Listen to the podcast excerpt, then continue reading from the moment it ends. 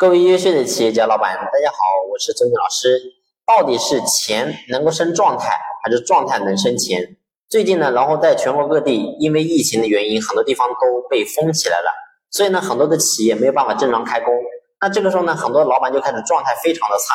说好不容易，然后今年呢，然后有接了点订单，结果呢，因为疫情的原因又被封了起来，然后根本就没办法生产，所以呢，很多人就在抱怨，整个人的状态非常不对。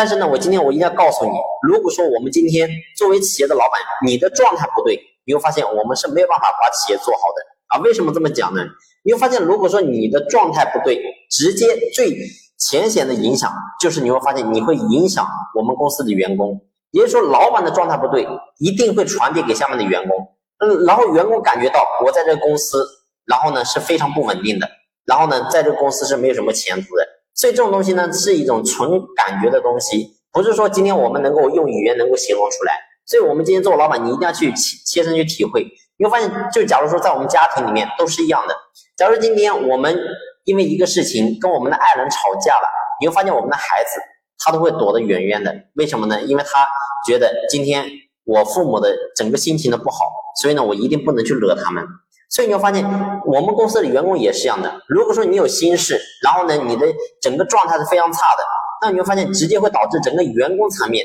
大家是没有凝聚力的，是没有积极性的。那再一个来讲，如果说你整个人的一个状态是不对的，请问你怎么可能焦点集中去做事呢？而我过去跟大家分享过，我说我们做老板来讲，你的焦点如果是不集中，你会发现我们是很难去做决策的，也就是公司一些大的方向、大的一些决策，你根本就没办法去做。所以我想告诉大家是，我们一定作为老板来讲，不管说我们今天面临了什么样的困难跟困境，永远记住这个困难不是对你一个人困难，而是对所有人都困难。所以呢，唯一真正的强者就是不会因为眼前的这些小困难而被打倒，而是会迎难而上，然后呢，不断的去破局。所以呢，